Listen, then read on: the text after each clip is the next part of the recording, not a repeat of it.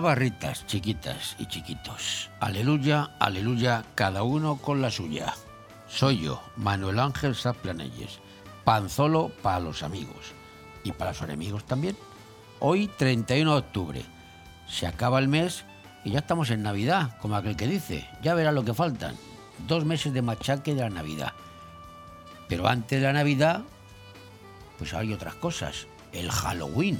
El Halloween. Halloween. Halloween, digo yo. Esta fiesta pagana que luego hablaremos de ella, largo y tendido, con el capítulo de efemérides y de temas actuales. Del Halloween. Hablaremos del Halloween. Pero bueno. Y también hablaremos un poco de la guerra de las dos guerras que hay, la de Israel con Hamas y la otra guerra que se está produciendo desde hace ya casi un año y medio en, en Ucrania, ¿verdad? ¿Se acuerdan cómo pasa el tiempo, verdad? Aunque parece que esta otra guerra pasa a un segundo plano debido a lo de Israel. Pero bueno, todo esto son noticias que lo daremos en el momento de los titulares. Pero la noticia del día de hoy sin duda es que la princesa Leonor de Borbón acaba de jurar la Constitución. Aire fresco en BOM Radio Benidorm.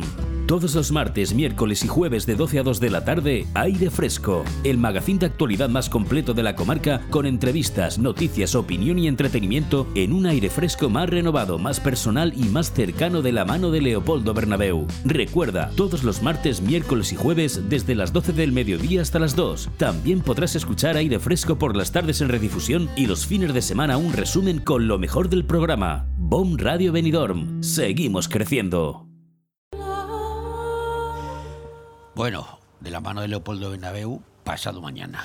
Mañana es fiesta, Leopoldo ya está por aquí. Anoche a las 5 de la mañana estaba en Múnich. Supongo que ya habrá llegado aquí. Estará descansando. Pero bueno, a lo que vamos. En estos momentos, en estos momentos se acaba de producir hace unos la la jura de la Constitución por parte de la princesa Leonor de Borbón, que es la futura reina de España. Eso sí, con permiso de Pedro Sánchez y los independentistas catalanes y de otras latitudes periféricas de España, que se empeñarán en que Leonor no sea reina. Eso lo digo yo. Bueno, y en esto me quiero parar, me quiero detener, porque los que no quieren a la monarquía, y diría que tampoco quieren a España, pues no han asistido a la ceremonia de juramento de la princesa, que hoy ha cumplido 18 años y ya es mayor de edad. Entre los no asistentes, pues están los tres ministros del gobierno de España comunistas, la señora Belarra, la señora Montero, doña Irene, y el señor Garzón, que dicen que también es ministro, aunque si a la gente se dice que se la conoce por sus hechos, este caballero parece una broma, porque no ha tenido en cuatro años más trabajo que meterse con el sector primario de este país y decirnos lo que debemos o no debemos comer. Claro que las otras dos, la señora Belarra y doña Irene, pues tampoco se han proliferado mucho por cosas positivas. Pero bueno, de cosas de ministros y ministras, estos tres nasty de plasti. Los tres comunistas republicanos, como los indepes catalanes y otros periféricos, que no han asistido a la jura esta mañana en el Congreso de los Diputados. Uno como yo, que no soy monárquico, y lo digo claramente, respeta y respeto la legalidad vigente y por tanto a la monarquía, que es la forma de gobierno que nos hemos dado los españoles. Puede que alguno piense, yo entre ellos, que es anacrónico que en el siglo XXI todavía reinan en países del mundo personas por el hecho de ser hijos de quienes son. Pero hay que recordar y reconocer que España es una monarquía democrática, no una monarquía absolutista como otros países. Pero esto, esto que está ocurriendo en España con la monarquía, pues quizás sea contrario a la igualdad de oportunidades entre las personas, que con su esfuerzo pueden aspirar y deben aspirar a los más altos puestos de la sociedad entre ellos presidir o gobernar un país, ¿por qué no? Pero como la monarquía parlamentaria es el sistema que tenemos en España, solo queda respetarlo y acatarlo, al margen de que cada uno de nosotros pueda pensar lo que quiera, faltaría más. Por lo tanto, estos tres personajes, los comunistas y otros más independentistas, eh, congresistas, diputados, que bien que comen y beben, muy bien por cierto, eh, con cargo a las arcas públicas de los españoles, pues deberían haber asistido, por obligación, porque eso le va en el cargo y en el sueldo, al acto que se ha producido esta mañana, se está produciendo en estos momentos en Madrid. Y si no lo, han hecho, pues había que sancionarlos como corresponde. Pero no se va a atrever nadie, no se va a hacer nada. España, gracias a Pedro Sánchez, está en manos de los que quieren destruir España. Sería de risa y parecería una broma si no fuera más cierto como que usted está escuchando en este momento lo que estoy diciendo. Algunos socialistas, como Pedro Sánchez, están haciendo hoy de tripas corazón esta mañana con su presencia en la jura de la princesa.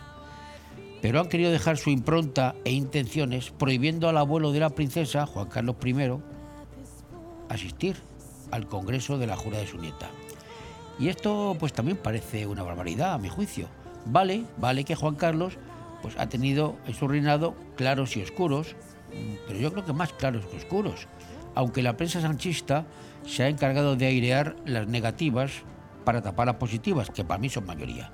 Es vergonzoso que escondan al rey Juan Carlos, que solo podrá asistir a la fiesta privada y familiar en el Palacio del Pardo y el colmo de la indignidad es prohibirle dormir en su casa. De tal manera que Juan Carlos tendrá que coger un avión esta noche para pernoctar fuera de España, porque yo no creo que se preste a este enjuague político indigno y se quede a dormir en Madrid, en cualquier hotel, supongo, en casa de un amigo. Mientras se machaca, y con perdón por la expresión, al que fue rey, se blanquea, perdona y amnistía y se le da tratamiento de presidente, a un prófugo de la justicia como Carlos Puigdemont. España, desde luego, sigue siendo diferente. Prefiero yo una monarquía cuestionada que una república fallida como la que tuvimos en España hasta 1936. Pero creo que no es la forma de gobierno, sino los gobiernos, los que gobiernan, los que hacen buena o mala a la monarquía o a las repúblicas. Porque monarquías en Europa, pues hay en Bélgica, Gran Bretaña, Noruega, Suecia, y repúblicas, pues quizá más. Hay en Francia, Portugal y otros países de Europa.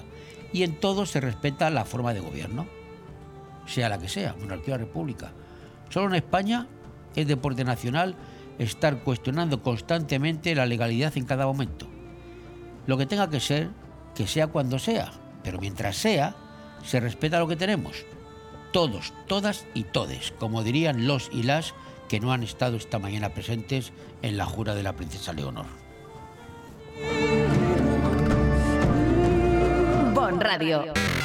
Nos gusta que te guste. Llega el terrorífico y divertido Halloween a Finestrat el martes 31 a partir de las 5 de la tarde tendremos fiesta en el casco histórico con pintacaras, pasacalles y merienda infantil a cargo de la Comisión de Festes. Y también en La Cala, por primera vez de manera conjunta, el Ayuntamiento de Finestrat y el Ayuntamiento de la Vila Lloyosa organizan fiesta de Halloween en el Parque Rosa de los Vientos. A partir de las 5 y media con hinchables, taller de bailes TikTok y disco infantil. El martes 31 de octubre vive Halloween en Finestrat. Porque en Finestrat lo tienes todo.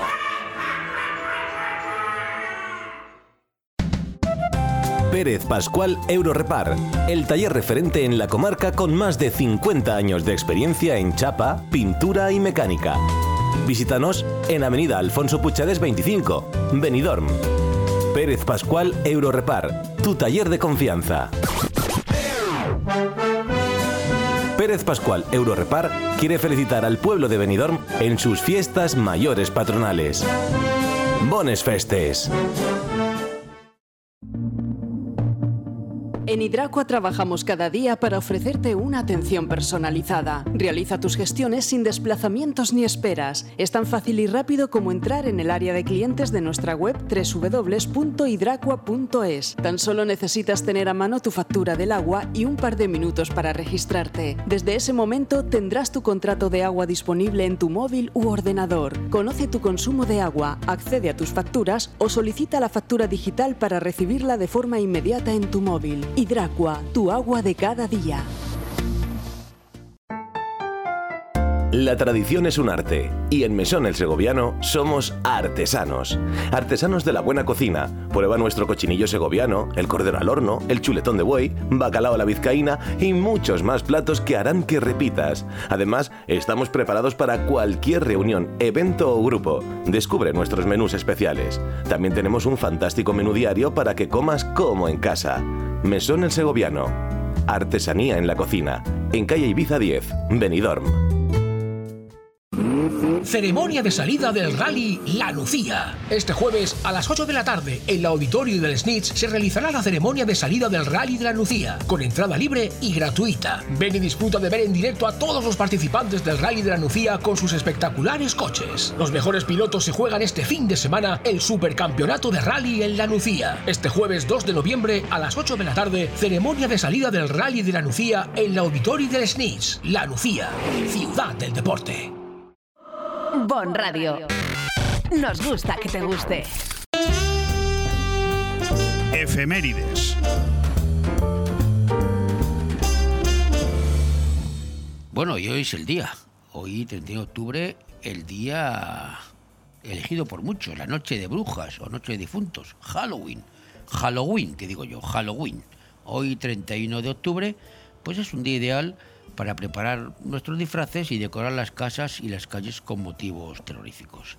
Hoy es una, un día, es una noche en la que los niños, jóvenes, y no tan jóvenes, porque ya esto afecta a todo el mundo, pues salen a la calle para jugar a eso del truco o trato, se organizan fiestas de disfraces, se reúnen para contar historias de miedo, ¡ah! ver películas de terror o visitar casas encantadas. Bueno, esto es una moda que se ha puesto ahí, se ha impuesto. Halloween se celebra sobre todo en países anglosajones, de ahí viene, como Estados Unidos, Reino Unido, Canadá o Irlanda. Aunque últimamente la fiesta esta se ha universalizado y se celebra en muchos países con poca tradición hasta ahora, como en España o en los países de América Latina, donde los pubs, discotecas y bares se suman ya a la diversión y organizan fiestas de disfraces para atraer a los clientes. Y no solamente aquí, porque ya en los colegios Halloween es un boom. Es un boom. El motivo de que Halloween haya llegado a nuestros días y se haya extendido a muchos países que tradicionalmente no lo contemplaban, como el nuestro, es por el despliegue comercial, claro, y publicitario del cine estadounidense, que ha propagado la imagen de los niños correteando por las oscuras calles de las ciudades y los pueblos pidiendo caramelos, truco trato, te llamo, ¿eh? amén de otros films más terroríficos que se han centrado en la noche de Halloween, todo propaganda, todo marketing. Pero ¿qué significa la palabra Halloween? Halloween es una derivación de la expresión inglesa Hal Halloween, que significa víspera de todos los santos. Eh, han descubierto la pólvora.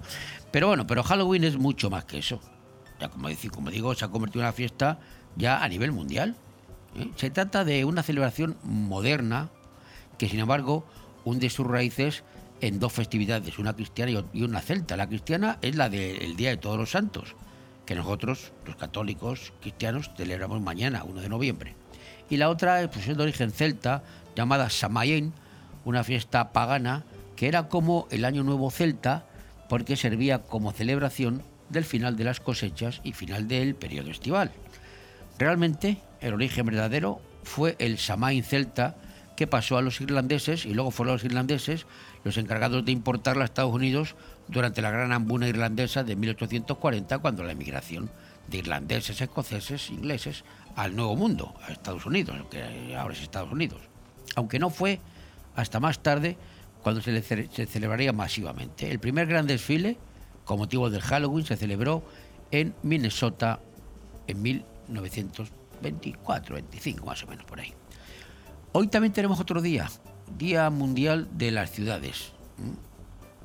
¿Se celebra desde cuándo? Pues desde 2014, porque la ONU, Habitat lanzó una iniciativa llamada Octubre Urbano para poner de relieve los desafíos urbanos mundiales e involucrar a la comunidad internacional en el desarrollo de la nueva agenda urbana, aprobada en octubre del 2016 en la ciudad de Quito durante la tercera conferencia de Hábitat. Otro día hoy, un día curioso, hoy también tenemos el Día Mundial del Ahorro. Pero me pregunto yo, ¿hay quien pueda ahorrar ahora, tal y como está el mundo facundo? En el año 1924 se realizó el primer Congreso del Ahorro en Milán, Italia, donde se reunieron delegados de diversos países para tratar temas relacionados con la organización y legislación de las cajas de ahorro. Las sesiones finalizaron el 31 de octubre, estamos hablando del de 1924, ¿eh? día en que el profesor Filippo Ravizza decidió instituir como el Día Universal de Ahorro. Si viviese ahora Filippo, fliparía con esto del ahorro, porque no ahorra ya ni perris. Y hoy tenemos un día fantástico también, el último que les cuento, el Día Internacional del Arroz. Sí, sí, el del arroz. En el año 2004, La Asamblea General de Naciones Unidas declaró el 31 de octubre hoy como el Año Internacional del Arroz con la finalidad de atender problemáticas mundiales tales como el hambre y la desnutrición. Pero yo creo, de mi punto de vista, que esto es un poco peyorativo para los que amamos el arroz como aquí en la Comunidad Valenciana. Naciones Unidas lo hizo esto, estoy, estoy dando mi opinión, ¿eh? de esta información. Pues porque el arroz es bueno muy versátil, eh, arroz todos los días, comiendo arroz todos los días la gente, como, como una, yo creo que el arroz como una, una materia prima, un alimento, no digo pobre, pero sí, bueno, al alcance de cualquiera, para quitar el hambre. Pero no, no, no, el arroz es algo más, para mí. Lo que vivimos en la comunidad valenciana lo sabemos, el arroz, un buen arroz, una buena paella, arroz con lo que sea. El arroz sirve, eso sí, hay que tener imaginación, como tenemos en la comunidad valenciana se puede hacer platos exquisitos con el arroz. Así que el Día Internacional del Arroz yo creo que debía de ser el Día Internacional de la Paella y del arroz valenciano. Eso no, lo dice nadie, lo digo yo. Y lo digo yo, pues, pues basta. ¿Y, ¿Y qué efemérides han ocurrido en el mundo? Desde que el mundo es mundo, pues me voy a remontar hace 511 años, concretamente a 1512, y me voy a Italia, porque tal día como hoy se inauguró la Capilla Sistina, la capilla más relevante del Palacio Apostólico de la Ciudad del Vaticano, con su bóveda decorada por el genial pintor Miguel Ángel, después de cuatro años de duro trabajo y solitario trabajo. Él pintaba solo, claro. Más adelante pintaría la pared del altar. Quien no conozca Roma, o quien conozca Roma y no haya pasado por la Capilla Sistina, no conoce Roma. 1850. Tras siete años de intensas obras, en la calle, en la carrera de San Jerónimo en Madrid, la capital de España, la reina Isabel II inauguró en solemne sesión la nueva sede de las Cortes Españolas, donde hoy, hace nada, ha, ha jurado la Constitución la princesa Leonor. Las Cortes, el edificio donde hoy se está celebrando el acto, fue construido eh, sobre un solar del antiguo convento del Espíritu Santo, que pertenecía a la Orden de los Mínimos de San Francisco de Paula. Así que ya saben, hoy, hace 173 años, se inauguró el Congreso de los Diputados, el Parlamento Español. Y hace 97 años, en 1926, Harry Houdini, un ilusionista y un mago y escapista, para mí que me gusta la magia, el mejor que ha habido, es norteamericano de origen húngaro, Falleció en Detroit, pero no como uno de sus, trucos arriesgados que hizo. ¿Qué va? Lo que son las cosas, ¿verdad? Falleció como consecuencia de una peritonitis derivada de una lesión de estómago. Así que el gran Houdini falleció tal día como hoy hace 97 años. Y lo último que les cuento ocurrió, que me acuerdo ya perfectamente yo, hace 39 años, en 1984, cuando la jefa del gobierno de Indira de la India, Indira Gandhi, que nada tiene que ver con, con Mahatma Gandhi. Hay quien dice, ¿es su hija? No, no es su hija. Coinciden los apellidos porque allí en, la India hay muchos Gandhi, como aquí hay muchos Pérez y Gutiérrez. Bueno, pues Indira Gandhi resultó asesinada en Nueva Delhi por miembros Sikhs de su propia escolta que pedían independencia para el estado del Punjab. Y la mejor forma de pedir independencia para esta gente fue, pues, cargarse a la jefa de gobierno. Bon Radio. Nos gusta que te guste.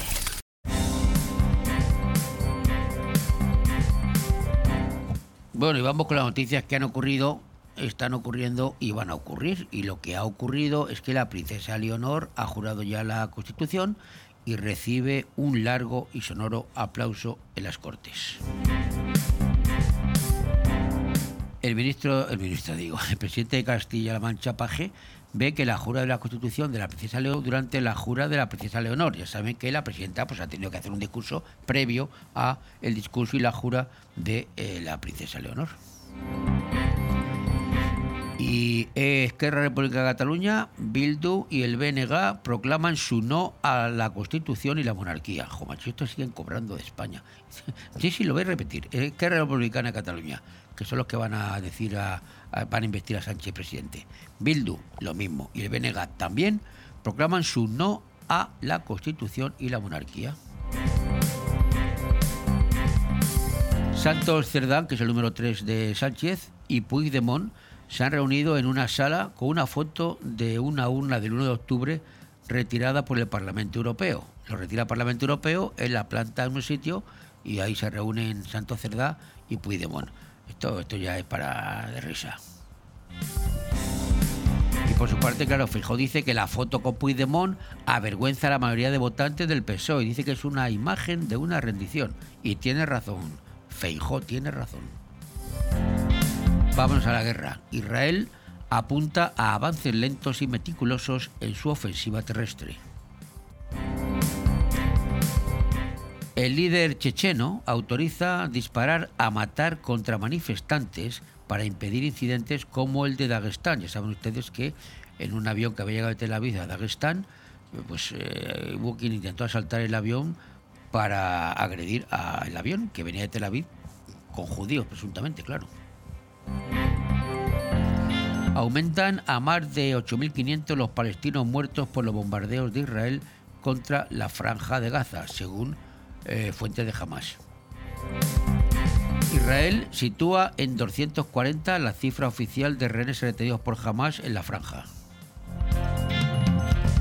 Los obispos contribuirán con el fondo de indemnizaciones a víctimas de abusos del defensor si se extiende a todas.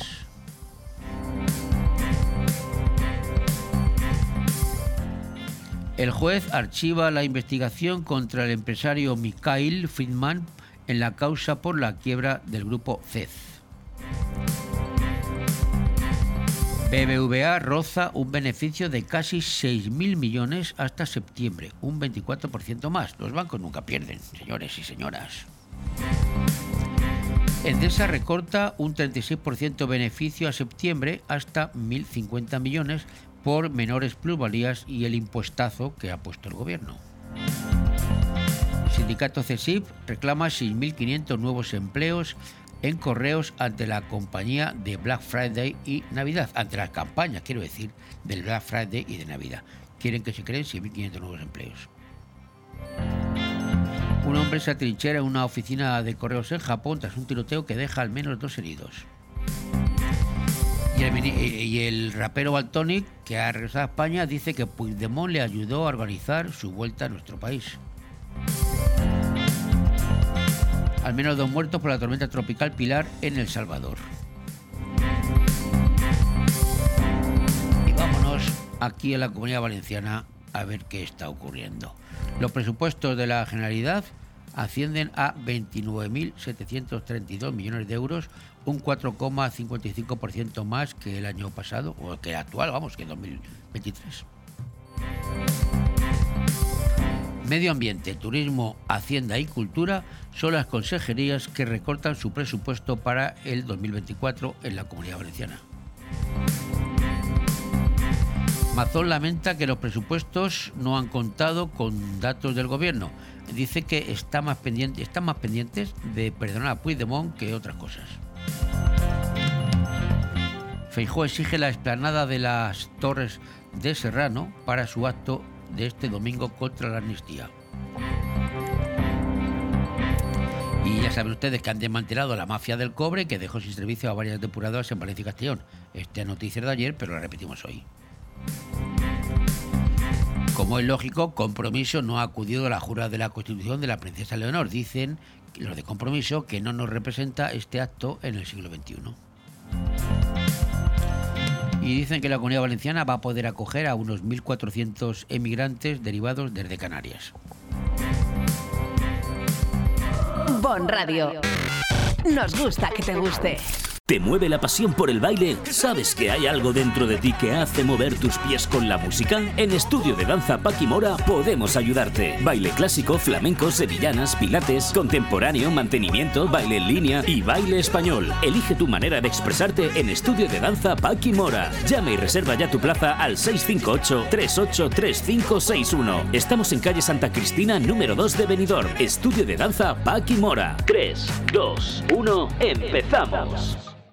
Chocolates Marcos Tonda y la Comisión de Fiestas Patronales de Benidorm les invita a la gran fiesta del chocolate. Podrán disfrutar de una deliciosa chocolatada con bollería y de la gran variedad de productos Marcos Tonda junto con cavas y mistelas de bodegas Bocopa, nuestros turrones con licores Federica y Celestino de Liquorful y muchas más sorpresas. Os esperamos el 3 de noviembre a las 7 de la tarde en la Alameda de Don Pedro Zaragoza número 28 frente a Blue Espacio Gourmet. Vive con nosotros el inicio de las fiestas mayores patronales de Benidorm. Participan Chocolates Marcos Tonda, Heredad de Soler, Bodegas Bocopa y Fincal y Liquorful. ¿Quieres vivir en medio del paraíso y tener las vistas más impresionantes de la bahía de Benidorm? Háblalo ya con tu pareja y haceros el regalo de vuestras vidas. Un exclusivo chalet de lujo en lo más alto de Sierra Helada.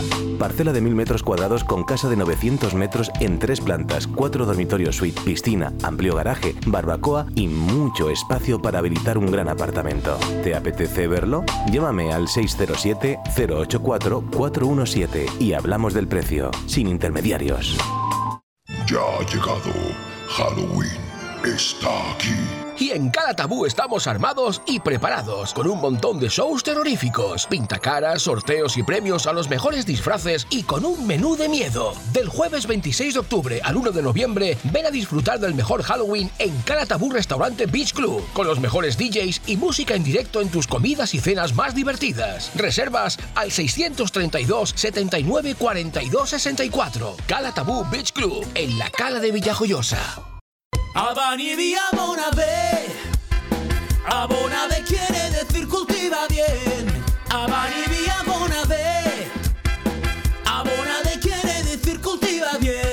B, fitosanitarios, agricultura ecológica, Grow Shop, asesoramiento en cultivos alternativos y mucho más. Nunca estás solo junto Estamos en carretera Fons del Algar, kilómetro 0,3, Callosa de Ensarriá y en el teléfono 96 588 0017. que el sol espera a tots. Bon Radio. Nos gusta que te guste.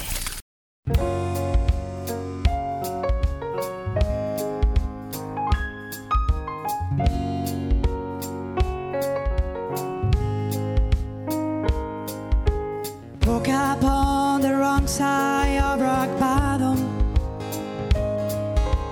Money's all the pennies in a well and you run dry.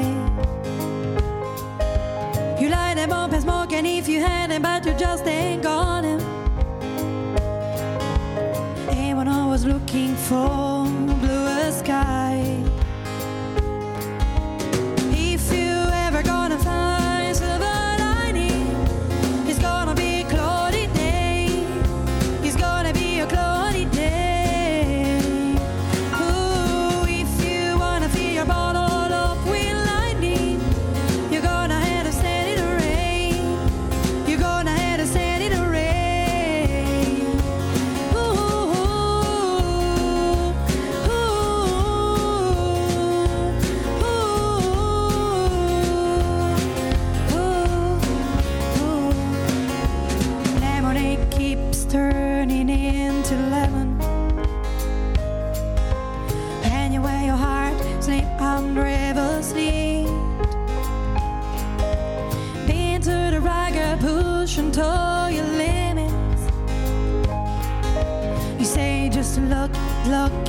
What you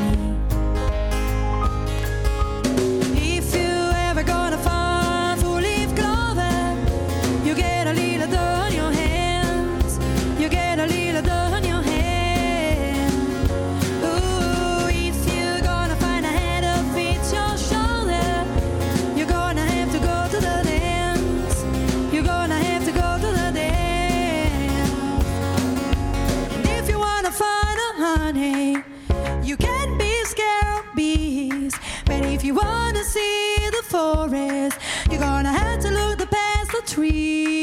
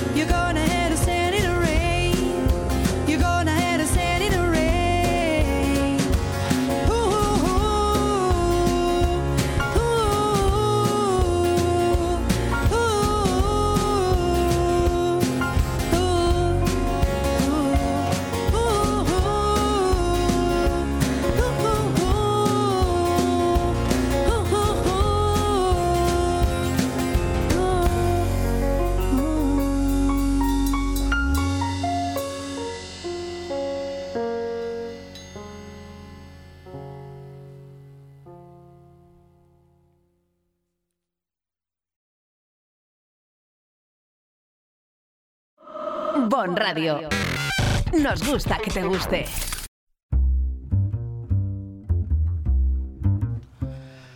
Bueno, pues ha habido un cambio en el Club Náutico de Altea, porque José Román Frutuza pues ha dejado el cargo que ha ocupado durante 25 años, la presidencia del club. Y ha tenido Zurutuza una larga trayectoria en gestión portuaria, deportiva, medioambiental y social. Le sustituye eh, Francisco Fresneda, que es, a partir de ya, el nuevo presidente del Club Náutico Altea. Eh, Francisco Fresneda, buenos días. Hola, buenos días, ¿qué tal? Bueno, lo primero es enhorabuena por, por el cargo. No sé si de la enhorabuena o no, porque cuando uno llega a un cargo de tanta responsabilidad, pues a veces no se sabe uno si da la enhorabuena. Pues sí, pues muchísimas gracias. En fin, al fin y al cabo, el Club Náutico de Altea, que es una entidad sin ánimo de lucro, pero bueno, los socios estamos en ello y, y cada uno nos, nos, nos toca cuando, cuando corresponde el aportar el granito de arena para que la entidad funcione. De todas maneras, Francisco Fresneda mm, es, es, un veterano de bueno del Club Náutico. Ahora es presidente, pero siempre ha sido socio y al fin y al cabo no es un recién llegado a este, a este club, supongo. No, no, yo soy socio del Club Náutico desde los mediados de los años 80. O sea que experiencia total. Y sí. Bueno, ¿cómo se afronta esta, esta etapa? ¿Hay novedades? ¿Va a haber novedades? ¿Hay problemas que yo sé que en el Club Náutico hay que gestionar? De hecho, creo que ayer incluso hubo bueno, una, una visita de, no sé, fue el director general de puertos de la Comunidad Valenciana, puede ser que vino al TEA ayer y estuvo sí, reunido con... Sí, sí, correcto, correcto. Sí. El director general de puertos vino al TEA, inicialmente se reunió con, con la corporación municipal y posteriormente con nosotros. ¿Y qué hay está, de positivo está. ahí? ¿Se puede extraer de esa reunión con, con el Club Náutico de Altea? Bueno, eh, digamos que lo, lo, primordial para el Club Náutico de Altea pues es la renovación de su concesión porque llevamos ya bastantes años en precario y, y, estamos ahí y por el momento la nueva administración pues parece ser que tiene voluntad de continuar y hacer lo posible para intentar llegar a, a digamos a plantar las bases correspondientes para licitar lo que podía ser la nueva concesión del club náutico. La nueva concesión. De... Uh -huh. Yo sé que el club náutico lleva años y años prorrogándose ¿Cuántos años estamos en esta situación en el Club Náutico de Altea? Pues aproximadamente más de 20 años. ¿Solo?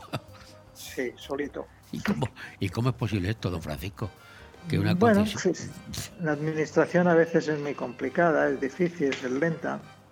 Pero bueno, la entidad en sí funciona, ha funcionado también, a pesar de esa situación de incertidumbre y de por hecho, pues bueno, la, la línea de, de, don José Román Zurutuza, pues, pues es más o menos lo que en principio la Junta, que también llevamos algunos años con él, el tema ha sido, pues bueno, pues una, digamos, una renovación de Junta, sí. pero por suplencia del presidente, porque en fin, el hombre, pues un poquitín pachucho, y ya también, pues, pues ha pensado de dejarle, por el momento, no desvincularse, por supuesto, del club pero bueno, su gestión en sí. sí. Aunque tenemos, ya digo, un equipo, un equipo de, de, de, operarios en el club y una parte administrativa muy importante, pues que funciona.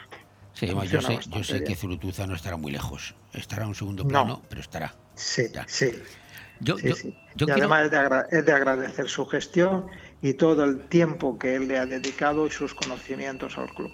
Es que veintitantos años son muchos años.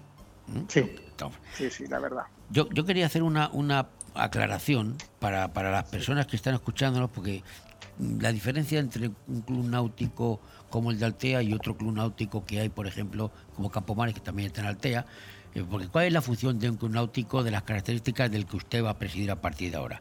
¿Cuál es su objetivo? Porque la gente no lo entiende. Bueno, hay, hay diferencia, digamos que entre un club náutico y una marina. Ajá. El club náutico, como he dicho anteriormente, creo eh, es una entidad sin ánimo de lucro. O sea, no hay, eh, digamos, hablando en castellano, no hay repartos de beneficios de esa entidad entre sus socios. Uh -huh.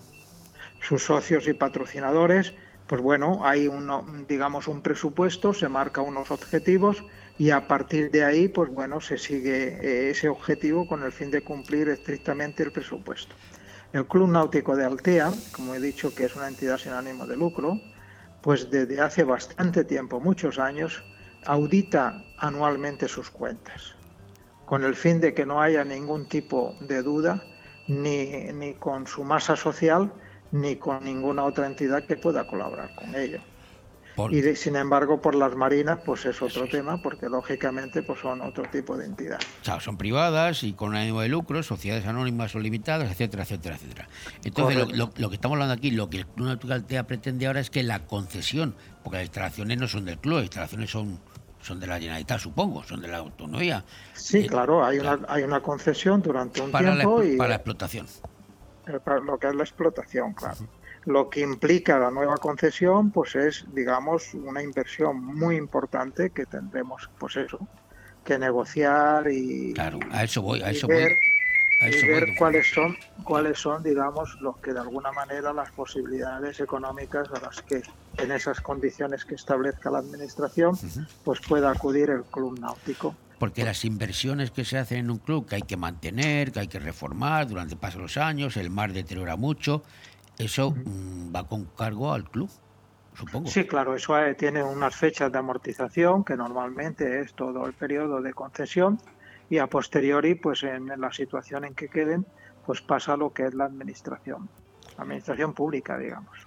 ¿Y, y En cuáles este son los caso la Generalitat. claro, y cuáles son los objetivos de un club náutico como el de Altea?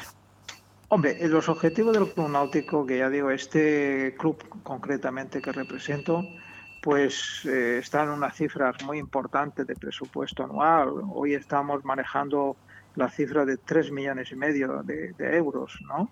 Entonces, eh, el primer objetivo es que eh, todos sus empleados, que le puedo comentar que en invierno eh, son más de 50 personas las que el club tiene en plantilla, y en verano que hay que reforzar pues todo lo que son monitores y todo el servicio que se da a los usuarios en cuanto a velas y demás, pues se, se llega pues, a más de 90 personas también. Entonces eso supone un capítulo muy importante en todo lo que es, digamos, el cumplimiento con, con esos empleados de sus nóminas, seguridad social y demás derechos. ¿no? Y, y bueno, Y a partir de ahí, Sí. pues sí, lo que por supuesto en la sociedad, eh, bueno, por supuesto que está lo que es la, la vela, primordialmente, y bueno, lo que son remo, lo que es la náutica en sí, en general, ¿no? El Club Náutico de. Altea, yo me, recuerdo que hace años, ya hace bastantes años, eh, se habló de una ampliación. yo- es- está bien tal cual está, el Club Náutico necesita- necesitaría ampliación. Eh, El Club Náutico de Altea hoy en día tiene una ocupación muy importante durante todo el año. Claro. En la zona en que está, y precisamente la bahía de Altea, que claro, todas las personas que la conocen que vamos a explicar, ¿no? es una bahía preciosa y además en muy buenas condiciones para disfrutar todo lo derivado de la náutica. Entonces, eh, eh, si, si se pudiese ampliar, pues por supuesto que también se ocuparía, porque la demanda es muy importante. Lo que pasa es que eso es muy complicado. Hoy en día una ampliación de puerto es muy difícil. Tendremos nosotros pues que adaptarnos si es que optamos a la nueva concesión. Eh, bueno, optar se optará, vaya, pero en fin, si somos con- concedores de ello, pues renovar todo lo que es la- las instalaciones de ello, que claro que muchas de ellas son obsoletas y, eh, y se están manteniendo en la mejor forma posible, ¿no? Pero claro, es complicado y es difícil. Entonces habrá que hacer una inversión bastante importante y además adaptar a ese trozo de paseo de la fachada del pueblo de Altea que falta por, por de alguna manera por resolver, pues adaptarnos a, digamos, a, a lo que se pretenda en esos proyectos que la administración pueda plantear. Eh, un club. Pro- Proyectos, perdón, proyectos que claro, por supuesto que ahí ya, pues, como he dicho anteriormente, pues eh, están involucrados tanto la Generalitat, por supuesto, como el Ayuntamiento de Altea y luego, pues, lo que es la parte nuestra. Bueno, pues el Ayuntamiento de Altea suele, eh, digo yo, eh, facilitar las cosas al Club Náutico. Tengo entendido que, bueno, Sí, sí, pues, sí, por supuesto. Hay una colaboración plena con, con lo que es la corporación municipal y no hay mayores problemas. Sí, aquí lo único, pues bueno, el trabajar, trabajar primordialmente por la Generalitat. Ya sabemos que ha habido un cambio político y bueno, vamos a ver en la nueva etapa hasta dónde podemos llegar. Yo entiendo que una concesión renovación es importante y más a largo plazo porque hay que hacer inversiones y las inversiones hay que amortizarlas, etcétera, etcétera. Esto, esto se da cuenta cualquiera, aunque no es un experto. Es así, ¿verdad? Pero- Sí, sí, claro, es así. Porque qué duda cabe que en todos estos años que hemos comentado anteriormente, pues hay unas renovaciones por parte de la Administración que son plazos cortos y claro, ahí es difícil de, de plantearse, digamos, un futuro en donde tengas que hacer una inversión bastante importante. Yo, a mí me gusta el mar, yo no soy un experto, pero bueno, he participado en algunas actividades que organiza el Club Náutico como usuario. Pero yo quiero acabar ahora con una leyenda urbana de que la- los clubes náuticos, la vela, el mar, es, es, es un deporte elitista. Eso no es así. Cualquiera, quiero yo, No. tampoco cualquiera No, puede no, participar. No, mire usted, de la Junta en la que yo presido hace unos años optó incluso un criterio en el que eh, el club tiene unos barcos denominados Platour que son, son unos veleros de, de cuatro metros y algo de eslora, o sea, de largo, y, y esos veleros los adquirió el club, los adaptó, tiene personal titulado para poder manejar y eh, hay una app en la que se puede acceder a una reserva de esos veleros y, y bueno, y se sale con ese, con ese patrón, digamos, titulado, en el que la gente puede disfrutar del, del mar sin necesidad de tener barco propio. O sea, hoy los conceptos van cambiando también. Bueno, efectivamente, eso es lo que Y, yo he y hecho. de por hecho, de por hecho el club que está gestionando también el restaurante desde hace algunos años, que con toda la remodelación que se ha tenido y demás, el personal adecuado y se pretende de tener el máximo eh, atención posible tanto a- al socio como, como a, a la persona externa, ¿eh? pues bueno, eh, se están haciendo incluso unas promociones en las que se ofrecen la posibilidad de venir, navegar y luego después pues comer en el club y se hace una jornada completa y la verdad es que se está teniendo una aceptación bastante buena. Bueno, doy fe de lo que dice don Francisco Freneda porque yo soy los que ha participado en esas salidas. Y además ¿Ah, sí? también, sí, este, o sea que hablo con conocimiento de causa. Y también se pues come usted. muy bien, se come muy bien en el Club Náutico también. Sí, la verdad es que sí.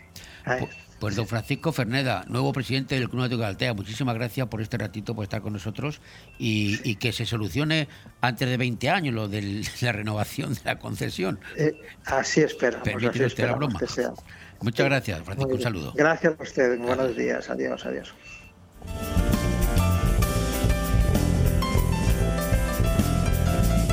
Bon Radio. Nos gusta que te guste. Si no tienes sitio para guardar pertenencias de gran tamaño como bicicletas, motos, muebles y cualquier tipo de enseres, Movipark Marina Baixa te ofrece la solución. Áreas de diferentes medidas y precios que podrás alquilar según sean tus necesidades. Espacios cerrados de forma individual, con videovigilancia y la máxima seguridad en las instalaciones. Acceso 24 horas con código personalizado. Movipark Marina Baixa. Teléfono 670 97 23 14. Llegan los días más mágicos del año. Halloween en Terranatura Benidorm. Show de magia, escape room familiar, academia nunca más. Murciélagos, serpientes, arañas y divertidos esqueletos. Y el sábado 28 de octubre no te pierdas la espectacular fiesta Halloween Fluor. Más información en el Facebook de Terranatura Benidorm y en terranatura.com.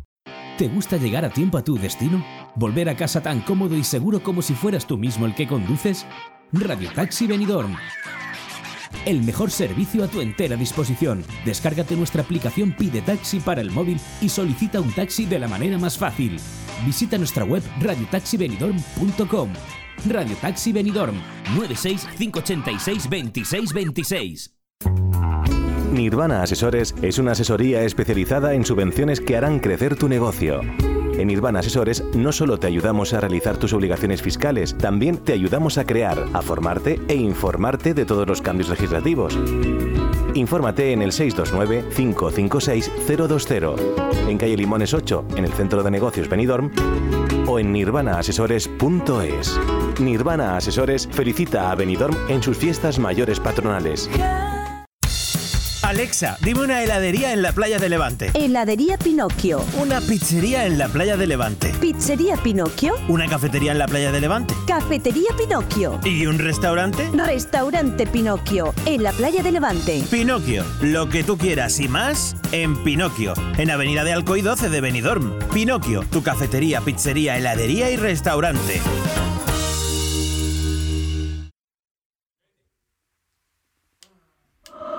Radio. Nos gusta que te guste.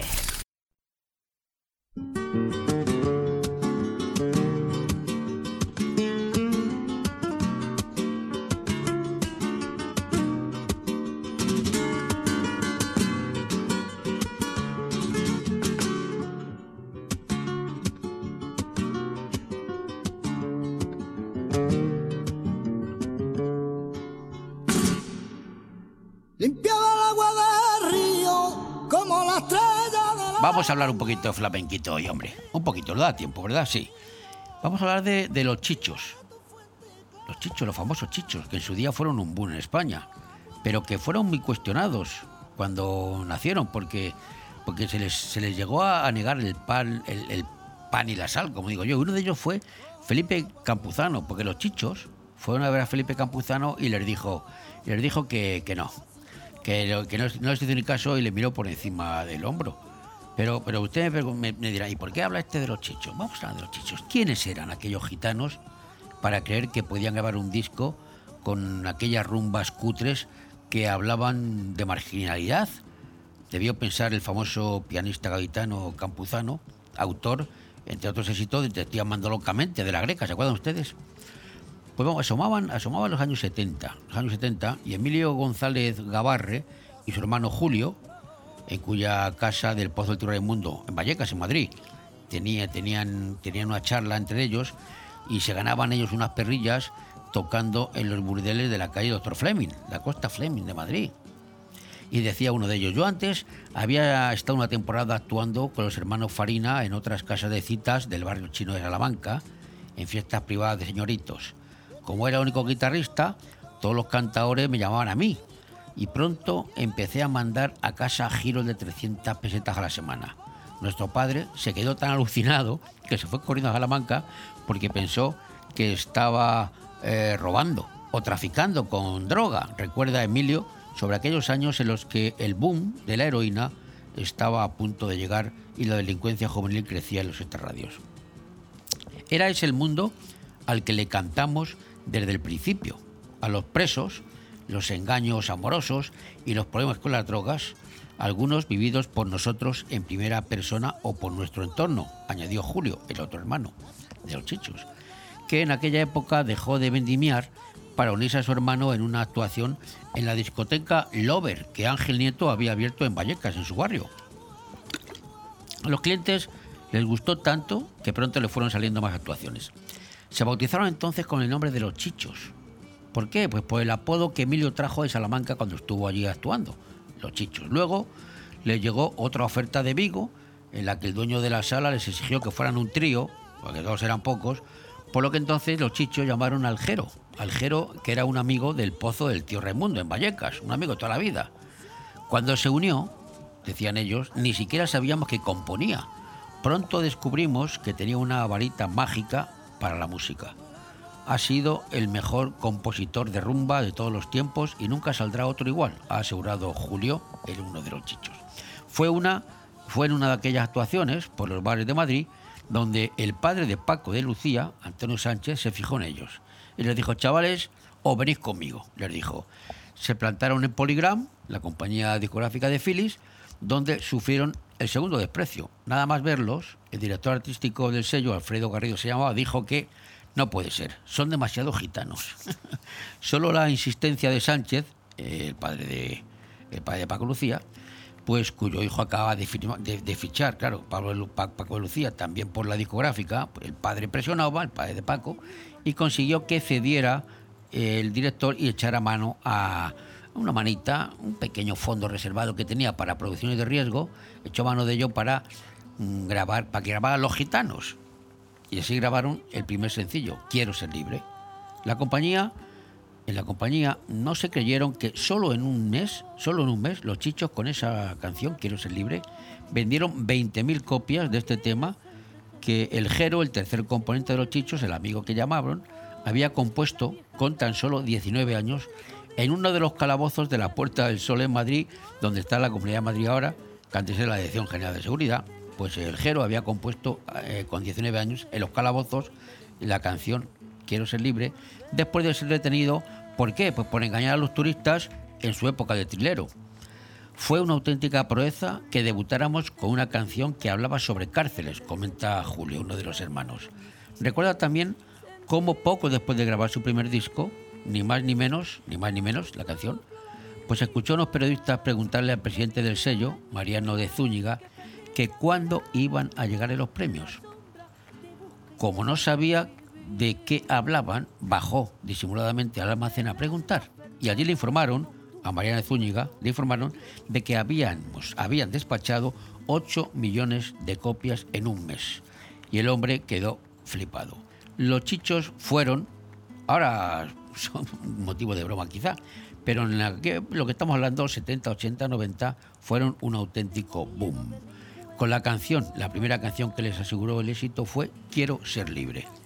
Vamos a escuchar, homenaje a los chichos. Hoy, hoy me siento flamenco.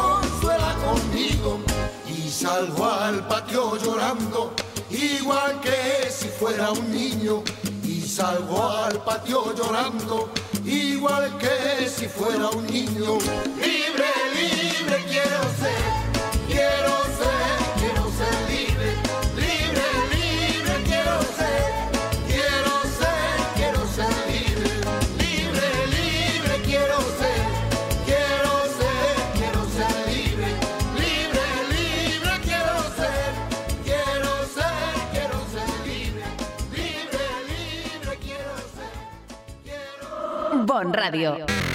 Nos gusta que te guste. Veré, no te alteres.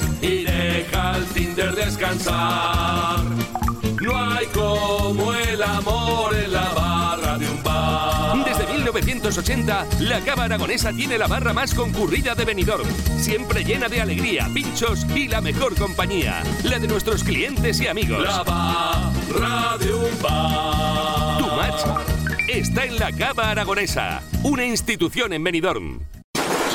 Benjamín, esta cocina se cae a pedazos. Pero si es modernísima. Mira, estuve el otro día en el Big Mac de aquí y me atendió un auténtico catedrático en cocinas. Big Mac, claro. De profesional a profesional, somos los todo del sector, los de siempre. Nos encontrarás en Big Mat Aliazul de Benidorm y Villajoyosa y en www.bigmataliazul.es. Si quieres que tu hogar o tu negocio tengan una identidad propia, en Decoración Domifusta diseñamos y montamos el ambiente único y personalizado que necesitas. Con más de 15 años de experiencia como fabricantes de mobiliario y decoración a medida, en Domifusta creamos el entorno ideal que hará de tu vivienda o local un lugar mágico y exclusivo. Decoración Domifusta. Para cualquier consulta e información, contacta con nosotros en el correo ventas.3 arroba domifusta.es. Si lo que buscas es creatividad y funcionalidad en tu entorno, empieza a diseñar en Domifusta gusta. Hasta finales de septiembre. ¡Para! Que ahora la letra es otra. Debido a su éxito, Carnicería Alfonso Lara amplía la oferta de la paletilla ibérica durante el mes de octubre. Adelántate a la Navidad y llévate la paletilla de hasta 5 kilos envasada al vacío y con funda de regalo al precio increíble de 49,90 euros. Perfecta como regalo para tus empleados, para ti o para la cesta de Navidad. Llama al 966 44 53 34 y haz tu reserva. Carnicería Alfonso Lara, calle Garita 10, Benidorm. Hotel Meliá Benidorm, un paraíso tropical en la ciudad de los rascacielos.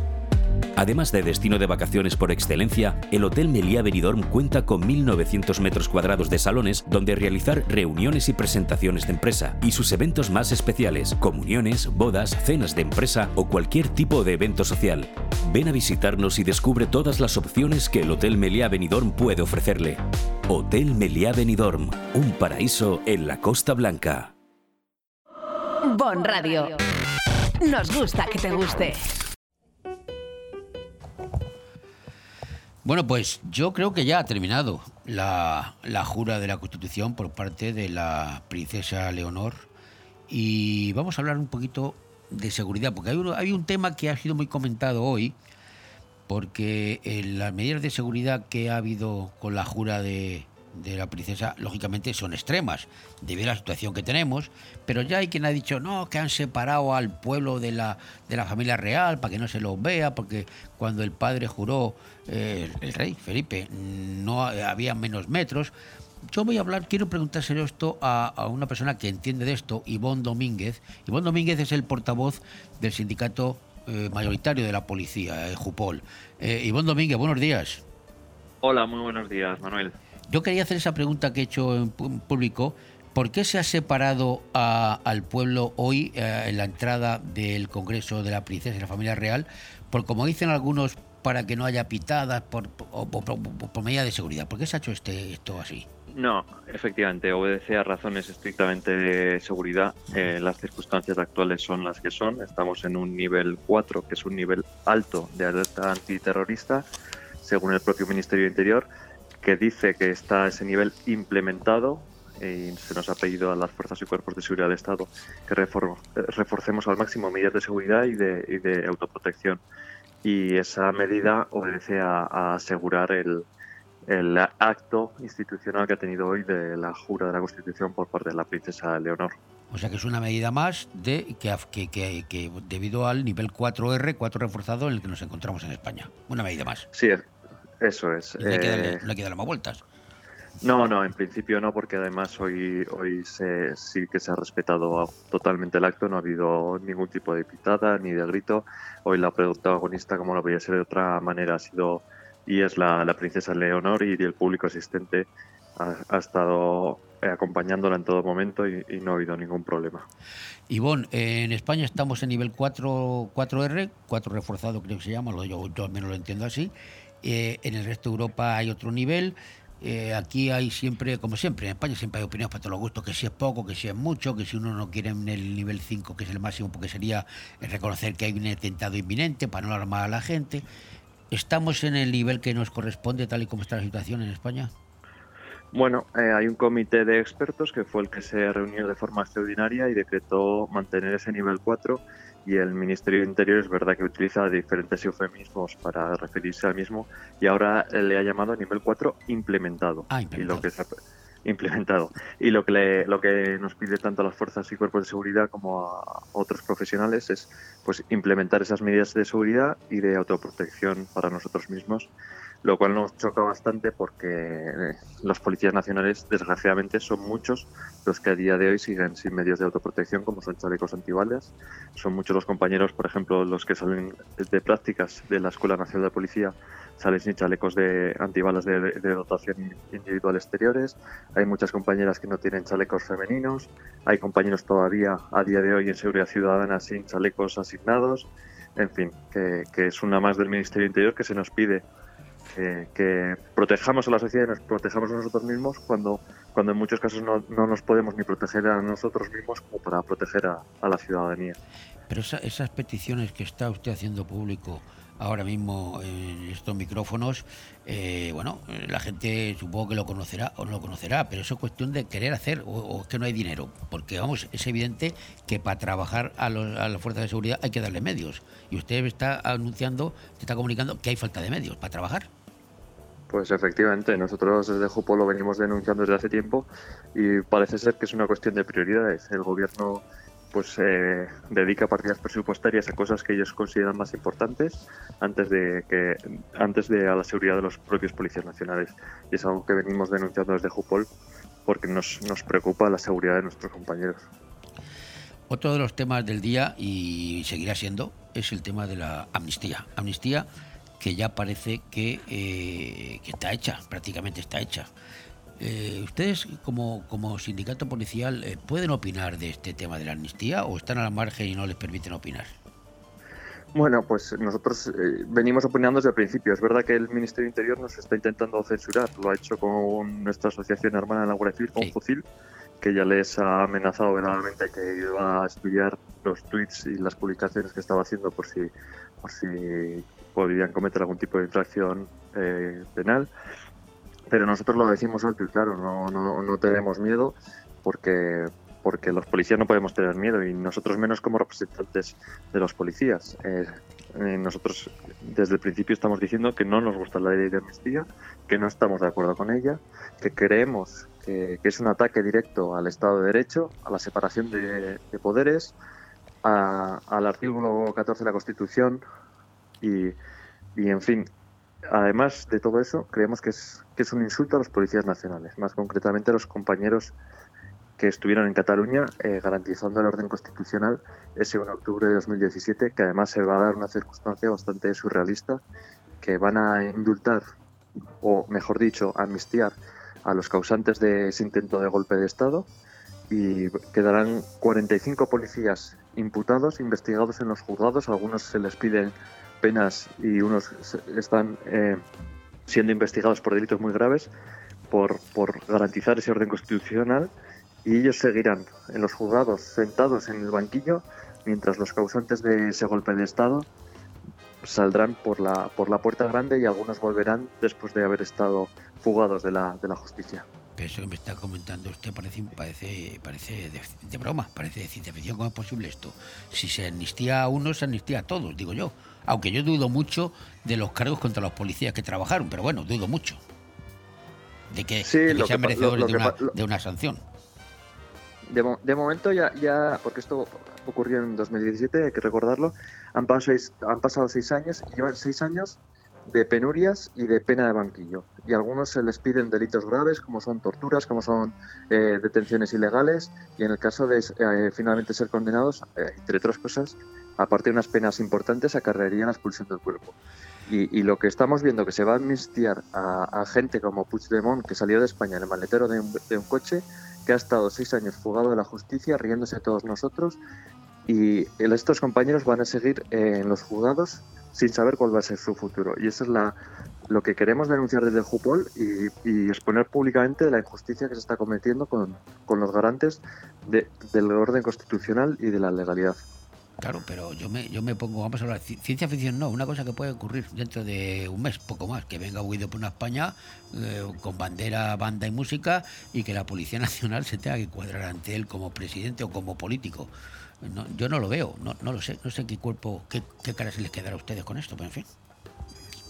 Pues eh, eh, evidentemente cuadrarse, no sé si se cuadra con un compañero, lo, dudo mucho porque esa persona, además de que de hacer lo que hizo, eh, aunque pueda volver si se le amnistía, eh, no- hasta donde yo sé no tiene ningún cargo de representación para que un compañero le tenga que saludar y se tenga que cuadrar ante él.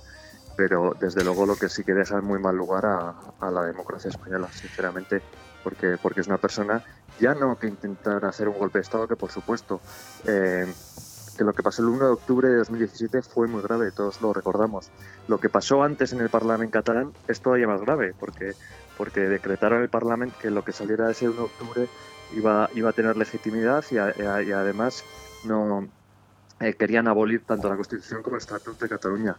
Pero es que además esa, esa persona y esas personas fueron causantes de una ruptura en Cataluña entre familias y entre, entre amistades.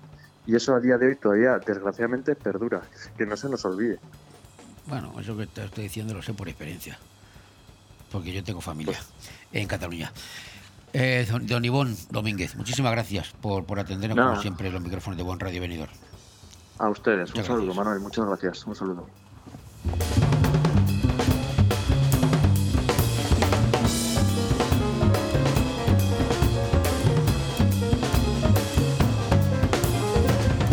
Bon Radio. Nos gusta que te guste.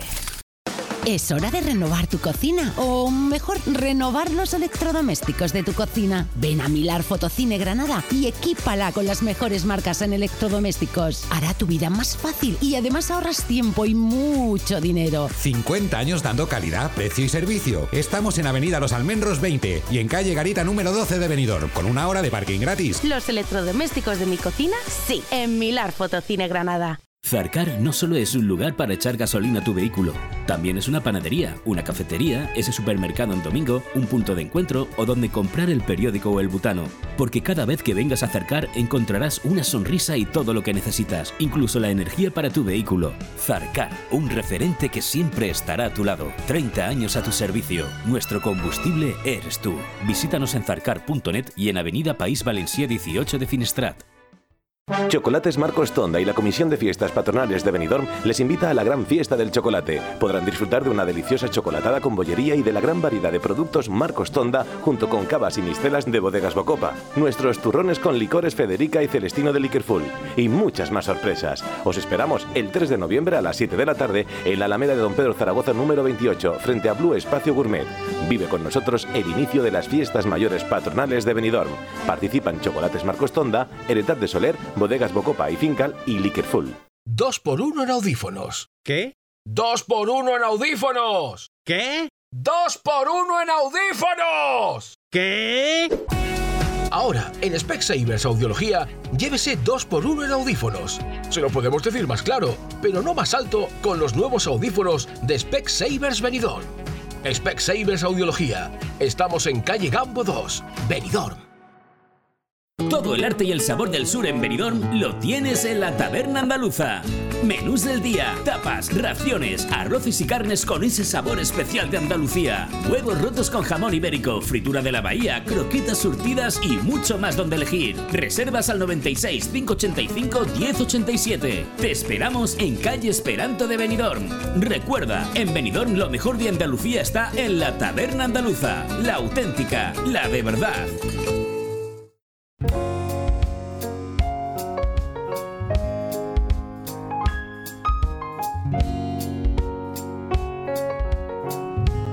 Es hora de renovar tu cocina o mejor renovar los electrodomésticos de tu cocina. Ven a Milar Fotocine Granada y equípala con las mejores marcas en electrodomésticos. Hará tu vida más fácil y además ahorras tiempo y mucho dinero. 50 años dando calidad, precio y servicio. Estamos en Avenida Los Almendros 20 y en calle Garita número 12 de Benidorm, con una hora de parking gratis. Los electrodomésticos de mi cocina, sí, en Milar Fotocine Granada. Bon Radio. Nos gusta que te guste.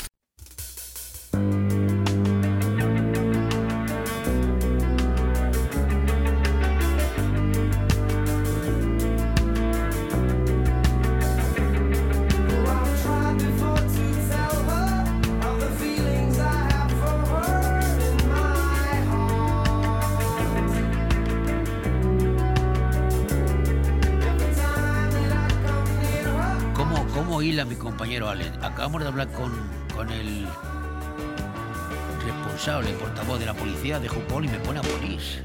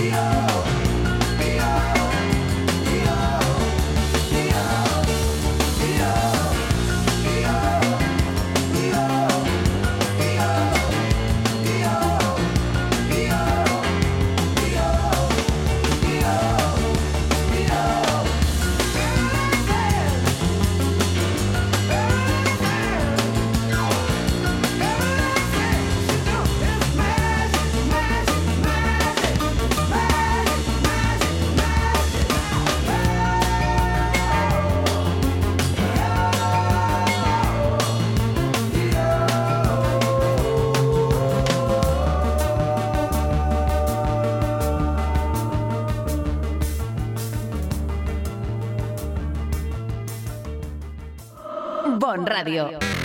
Nos gusta que te guste.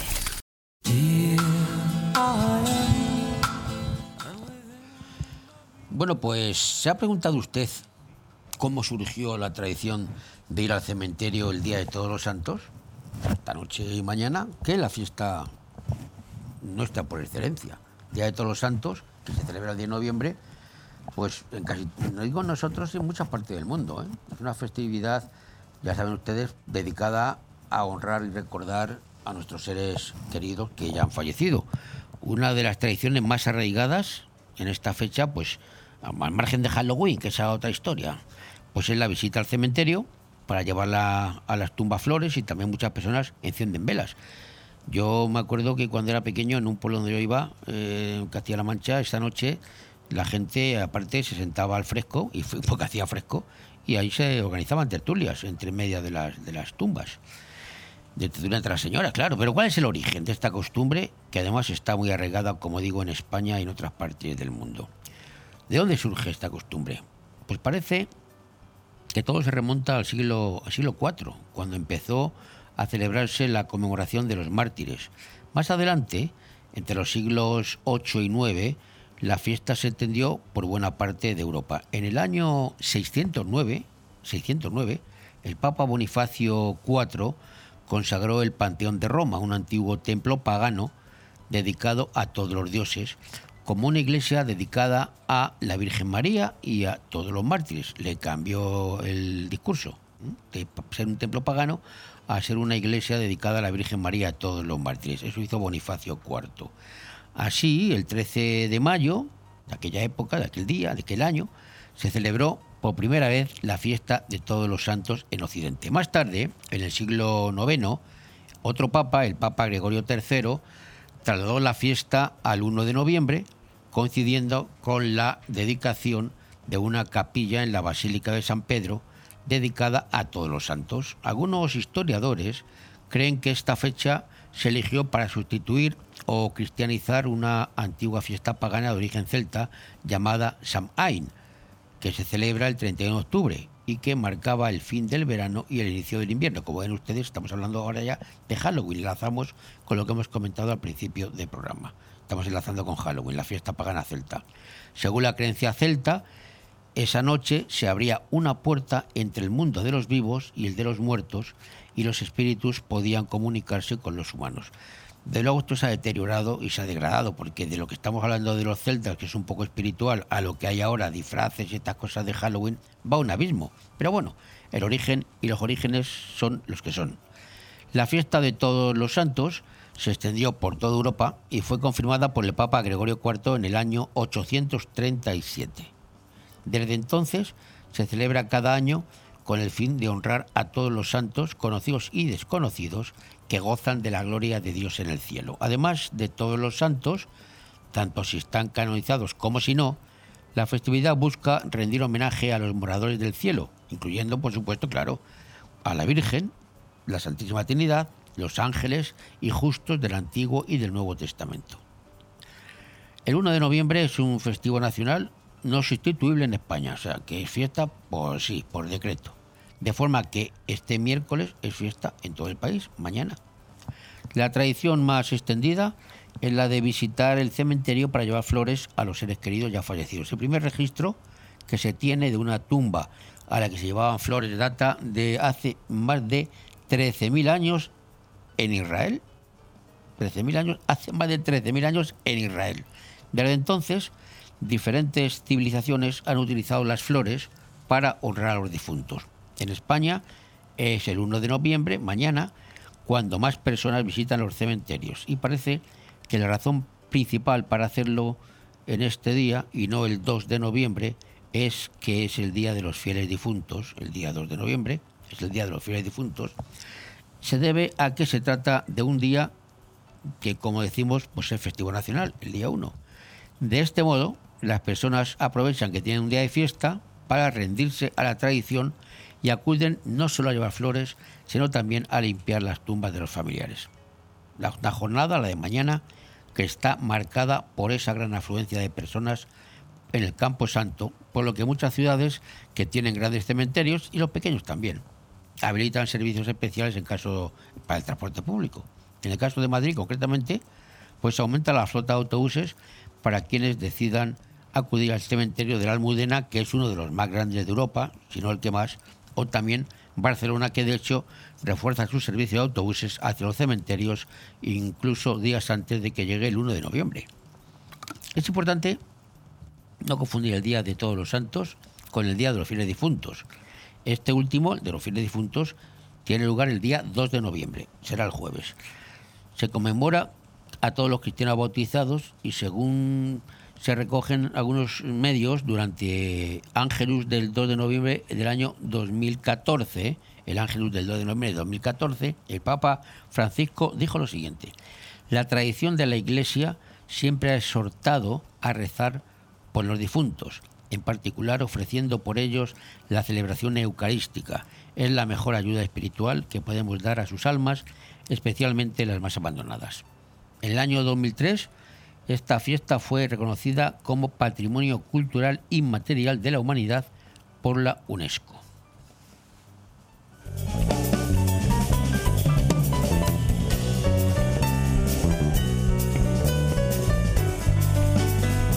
Bon Radio. Nos gusta que te guste.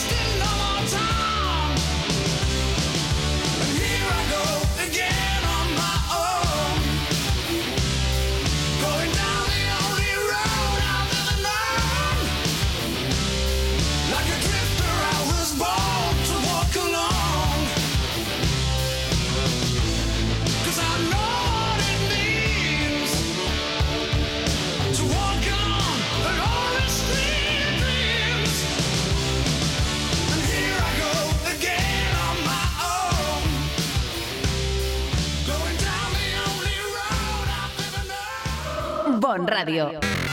Nos gusta que te guste. Todo el arte y el sabor del sur en Benidorm lo tienes en la Taberna Andaluza. Menús del día, tapas, raciones, arroces y carnes con ese sabor especial de Andalucía. Huevos rotos con jamón ibérico, fritura de la bahía, croquetas surtidas y mucho más donde elegir. Reservas al 96 585 1087. Te esperamos en calle Esperanto de Benidorm. Recuerda, en Benidorm lo mejor de Andalucía está en la Taberna Andaluza, la auténtica, la de verdad. En estas fiestas patronales de Benidorm, la ciudad se viste de alegría y tradición. Únete a la diversión, música y festejos y siempre que sea posible, compártelo con tus mayores. Porque desde Nos Importas, profesionales del cuidado y asistencia domiciliaria, sabemos lo importante que es el bienestar social. Cuida de los tuyos. Os deseamos unas felices fiestas. Allá donde mires, arriba o abajo, Grupo Pecal lo tiene en pintado. Y nunca mejor dicho, ahora las paredes y suelo de tu garaje relucirán como nunca. Además de realizar pavimentos industriales y deportivos, impermeabilización y rehabilitación de superficies y fachadas, el mundo de la pintura no tiene secretos para nosotros. Entra en pecal.es y decide de qué manera podemos ayudarte. Grupo Pecal, desde Altea, para todo el mundo. Calidad, clase, carácter, excelencia son sinónimos de Restaurante Juan Abril. Porque ¿dónde vas a comer y cenar mejor que en el mismo paseo marítimo de Altea con el mejor trato y servicio deleitándote de una magnífica fideuá con fideo fino con foie, un tartar de atún, de salmón o stick tartar de carne y los más exquisitos arroces de la mejor cocina de siempre? Reserva tu mesa al 96 584 37 22. Restaurante Juan Abril, Paséis del Mediterráneo 14, Altea. Ah, y parking gratuito. Bon Radio. Nos gusta que te guste. El ser humano, las personas, eh, no nos gusta hacernos viejos. No nos gusta hacernos viejos. Luchamos contra el envejecimiento. Unos poniéndonos cremitas, otros negando, quitándonos edad y engañándonos a nosotros mismos. Pero, pero bueno, aunque no nos guste, el envejecimiento es un proceso natural e inevitable que afecta a todas las personas. Y hay de aquel que no le afecte, porque si no le afecta, queda palmado ya. Así que a medida que envejecemos, nuestro cuerpo experimenta una serie de cambios biológicos que pueden tener un impacto significativo en nuestra salud y calidad de vida. Vamos a explorar un poquito algunos de los cambios biológicos más comunes asociados con el envejecimiento y cómo podemos mantener nuestra salud y bienestar a medida que envejecemos, que de eso se trata. ¿Eh? Porque a partir de ahora nos empiezan a salir las goteras y algunos, algunos se vuelven hipocondríacos y piensan que tienen de todo, cuando en realidad no tienen de nada, simplemente tienen pues el paso del tiempo. Uno de los cambios biológicos más evidentes del envejecimiento pues es el deterioro de la piel. A medida que envejecemos, pues nuestra piel tiende a hacerse más delgada, seca y menos elástica. Hay que darse cremitas. Esto puede hacer que aparezcan pues arrugas, manchas oscuras y otras imperfecciones en la piel. Manchas oscuras sobre todo si encima tomamos el sol, como en esta zona hacemos casi todos. Para mantener una piel saludable a medida que envejecemos, pues es importante, como digo, protegerla del sol, mantener una buena hidratación y utilizar productos para el cuidado de la piel que sean adecuados para nuestra edad y tipo de piel. Además de los cambios en la piel, el envejecimiento también puede afectar a nuestros órganos internos. Puede no, yo diría que afecta. Por ejemplo, nuestros músculos pues tienden a perder fuerza y masa a medida que envejecemos, lo que puede llevar a la pérdida de movilidad y aumento del riesgo de caídas. Es común una caída de una persona anciana con mucha edad, es como son corrientes las caídas y sobre todo la rotura de cadera, que no sé por qué siempre va al golpe al mismo sitio. Para contrarrestar este efecto, es importante mantener una rutina regular de ejercicios que incluya actividades que fortalezcan los músculos como levantar pesas o practicar yoga. Y si no se puede ir al gimnasio, pues se puede hacer en casa. Hay que buscarse la vida para hacerlo. El sistema cardiovascular también experimenta cambios a medida que envejecemos. Nuestro corazón puede volverse menos eficiente en el bombeo de sangre, lo que puede llevar a un aumento de la presión arterial y un mayor riesgo de enfermedades cardíacas. Para mantener un corazón sano a medida que envejecemos, es esencial llevar una dieta equilibrada, como siempre hacer ejercicio regularmente y controlar la presión arterial y los niveles de colesterol. Y luego, ¿qué me dicen de los huesos? Otro de los cambios biológicos importantes asociados con el envejecimiento pues es la disminución de la densidad ósea, eso es lógico. A medida que envejecemos, nuestros huesos se vuelven más frágiles y están más sujetos a fracturas. Para prevenir la osteoporosis y mantener unos huesos fuertes es importante consumir suficiente calcio y vitamina D, hacer ejercicios como siempre decimos regularmente y evitar el tabaquismo y el consumo excesivo de alcohol. Y luego la memoria. Ahí sí, ahí sí, ahí, caemos todos. El envejecimiento también puede afectar nuestra memoria y función cerebral, porque a medida que envejecemos, pues es normal experimentar ciertos cambios en la memoria, como olvidar nombres o detalles. Yo, de hecho, me olvido los nombres y no solamente los olvido, sino que a veces le cambio los nombres a las personas. Eso me pasa en directo. ¿Será por la edad? Bueno, a lo mejor es que tengo dislexia mental, como digo yo. Bueno, sin embargo, si estos cambios afectan significativamente nuestra capacidad para realizar actividades diarias, pues entonces hay que preocuparse. Hay que preocuparse y buscar ayuda al médico. Para mantener un cerebro saludable, a medida que nos vamos haciendo mayores, pues es importante mantener una dieta equilibrada, eso siempre, el ejercicio también, y luego desafiar al cerebro con actividades mentales estimulantes como los rompecabezas, los sudokus, o a que tengamos edad, intentar aprender nuevos idiomas. Y así mantenemos una vida social activa y vamos moviendo el cerebro, manejando las neuronas, haciéndolas trabajar. Además de estos cambios biológicos, el envejecimiento también puede estar asociado con un mayor riesgo de desarrollar enfermedades crónicas, como la diabetes, sobre todo si está gordete o gordeta, el cáncer y las enfermedades neurodegenerativas. Para reducir el riesgo de desarrollar estas enfermedades es esencial lo de siempre, vida saludable, ejercicio, alimentación buena, no fumar, no beber y, eso sí, ir ya las revisiones periódicas al médico. Porque hay gente que tiene miedo ir a los médicos. Pues no. Esto es como los coches, hay que hacerse revisiones aunque no se tenga nada, simplemente para ver si va la cosa bien. Que hay mucha gente que huye de eso. En resumen y para acabar, si bien es inevitable envejecer, podemos tomar algunas medidas como las que hemos comentado para mantener nuestra salud y bienestar a medida que envejecemos, mantenerlo lo mejor posible. Recuerde que el envejecimiento es parte de la vida y que cada etapa tiene su belleza y oportunidades únicas.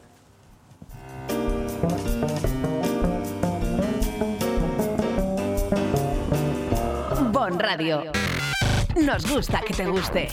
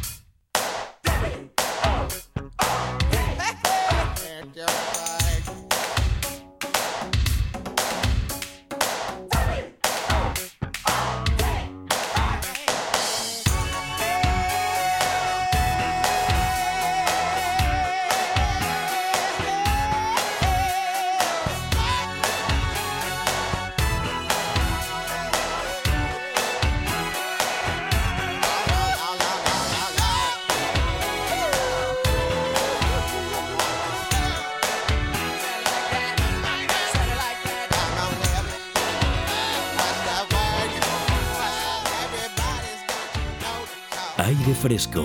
Programa patrocinado por Hotel Meliá Benidorm, Fomento de Construcciones y Contratas, Exterior Plus y Actúa, Servicios y Medio Ambiente.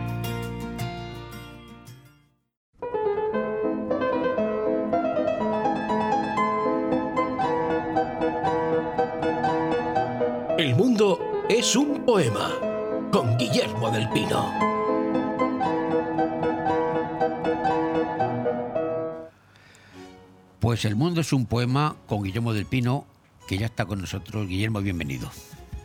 Pues bien hallado. Muchas, muchas gracias y buenos días. Aquí estamos. Vamos a hablar un poquito de cultura contigo, que es lo que toca, museos, pintura y cosas más, que hoy tenemos sorpresas. En los últimos tiempos estoy hablando mucho de los museos de Nueva York y continúo porque eso es un tema inacabado. Y digamos que me quedaban de darle unas pinceladas de cosas curiosas. Hoy mm, me voy a referir a esas obras inacabadas. Obras, hablo mayormente de cuadros de pintura, de grandes pintores, pues que están inacabados. ¿Por qué? Pues porque han servido de bocetos o de preparaciones para otra obra más importante, o porque ha ocurrido algo imprevisto que no lo ha podido terminar. Y eh, eh, yo hace ya al- algún año en un, museo que pertenece al Met, al Museo Metropolitano de Nueva York, el Breuer, eh, concretamente el museo se llama Met Breuer, pues allí expusieron unos cuantos cuadros pertenecientes, como ya digo, al Metropolitan, de obras inacabadas. Y me llamó la atención porque son obras de grandes maestros. O sea, hablo de, de Velázquez, Goya, eh, Picasso, eh, Rembrandt, etcétera, etcétera. Y aquí tengo algunos, algunas anotaciones de, de estas obras. Por ejemplo, de Rubens tiene un, un extraordinario cuadro de la batalla de Ivry que se lo encargó en aquel momento la reina francesa María de Medici. Y bueno, pues no sé por qué motivo debi- debió de haber desavenencias con la Casa Real Francesa y simplemente abandonó el encargo Rubens, lo dejó a medio hacer. Eh, además no le, no le dieron bien las medidas del lienzo y en fin, hubo ahí unas Sí, es desavenencias. este que estoy viendo que es una especie de batalla. Sí. que, que se ve prácticamente que por la parte de abajo son bocetos. Exactamente. Están inacabados. Llegó hasta allí. Por arriba empezó, por arriba está bien, pero por abajo. Lo, menos. de- lo dejó allí, efectivamente. Oye, otra cosa curiosa, por ejemplo, una obra de Benjamin West eh, que se titula, tiene un, un largo, un largo título, Comisionados estadouniden- de- estadounidenses de las negociaciones preliminares de paz con Gran Bretaña. Esto tiene que ver a cuando la independencia de los Estados Unidos, cuando se independenció, independizó de Inglaterra. Eh, entonces, eh, deberían de haber posado los que firmaron ese tratado, eh, eh, esos diplomáticos. Los americanos sí que posaron, Ajá. pero los dos diplomáticos ingleses no quisieron posar pues por desavenencias. Y entonces se ve ahí en la gran obra, se ve el hueco de, de dos personas que tenían que estar ahí, pero que, que no están. No, se- están y se les espera ya. Si me permites, sí, que lo estoy viendo también, porque esto, esto se está poniendo en los museos de Nueva York. Sí, ¿eh? sí, eso los he visto yo, recuerdo. ¿eh? Eh, En este que me estás contando ahora se ve como si se le hubiera caído el agua eh, y, y la tinta se hubiera, se hubiera corrido, porque está blanco. ya, está como- sí, claro, pues está el fondo, el, Está el el fondo. del cuadro, claro, claro, sí. Esto sí. sería ahora mismo una chapuza. Ah, pues claro, son, son curiosidades que por eso se exponen, claro, Sí, como, sí. como curiosidades. Exactamente. Bueno, eso hablando de este cuadro, aquí tengo anotado algún otro importante. Tengo anotado un durero de 1505, Salvador, Salvator Mundi, que ¿qué, qué ocurrió con este cuadro? Eh, pues ocurrió que le pilló en Florencia ¿eh? Eh, al artista realizando el, el cuadro y con motivo de aquella peste tan, tan perniciosa que hubo en, en toda Europa por aquella época, pues se tuvo que ir a toda pastilla y dejó el cuadro inacabado. Luego lo que no se sabe es por qué cuando regresó otra vez no lo terminó, pero, pero mm, efectivamente ese cuadro, una gran obra maestra de Durero, pues ahí, ahí lo quedó. Ahí lo quedó, eh, sin, ter- sin terminar. Se- el, el pintor tuvo que ir a Nuremberg y luego cuando se sabe que regresó otra vez a, a su tierra natal y, y no, y no lo terminó ya. Pero permíteme la broma, pero este cuadro que lo estoy viendo también es como la cara, es como este que, que hubo, esta, esta señora que intentó retocar el cuadro aquí en España, ¿te acuerdas? Ah, sí, sí, sí. Claro, sí, sí, ya me acuerdo, sí. Y sí. este, un vamos, eceomo de aquella. Este eceomo, este no es un eceomo, pero casi se Bueno, son cuadros religiosos, es una imagen de un Cristo. Sí. Sí, sí, claro. Y, y luego, pues tengo aquí apuntado otro también muy importante, un retrato de, de Klim, del famoso pintor Gustav Klim, austríaco, de principios de 1900, pues le encargaron la- el, el- el retrato póstumo de una señorita que se llamaba María Munk, que, que se suicidó, se suicidó por amor, por un desamor. Y, y entonces la familia de esta señorita pues le encargó al, al- al pintor eh, un retrato de ella, de ella, pero un retrato mm, eh, en vida, naturalmente. Claro. en vida. Y, y después de tres, de tres, digamos, pruebas que no aprobaba la, la familia, pues ya eh, en la tercera prueba, y ya parece que definitiva, pues al pintor se le ocurre morirse. Entonces se murió y quedó inacabada porque Gustav Klimt se murió. Claro. Y no pudo acabarla, la quedó a medias. Y tan a medias, porque se le ve la cara, Sí, pero sí, bueno, sí. también tiene muchas.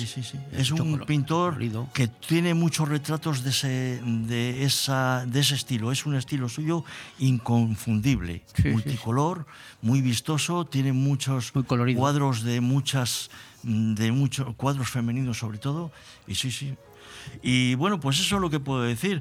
Todas estas obras pertenecen, como ya digo, a- a- al Met, al Metropolitan. Yo te a una. Tú cuando vas por Nueva York, por los museos, los, los, los vederes, los consejos no te dicen, don Guillermo, a sus órdenes, ya está usted aquí. No, no llega tanto. Yo soy, soy un penamanillas de la cultura. No seas, no seas humilde. Eh, yo, eh, mira, todos estos, ya dije en anteriores ocasiones que hay unos 200 museos, yo los llamo de segunda división, que ya aquí en Benidorm o en mi ciudad ya nos gustaría tener un museo de segunda división con estas obras.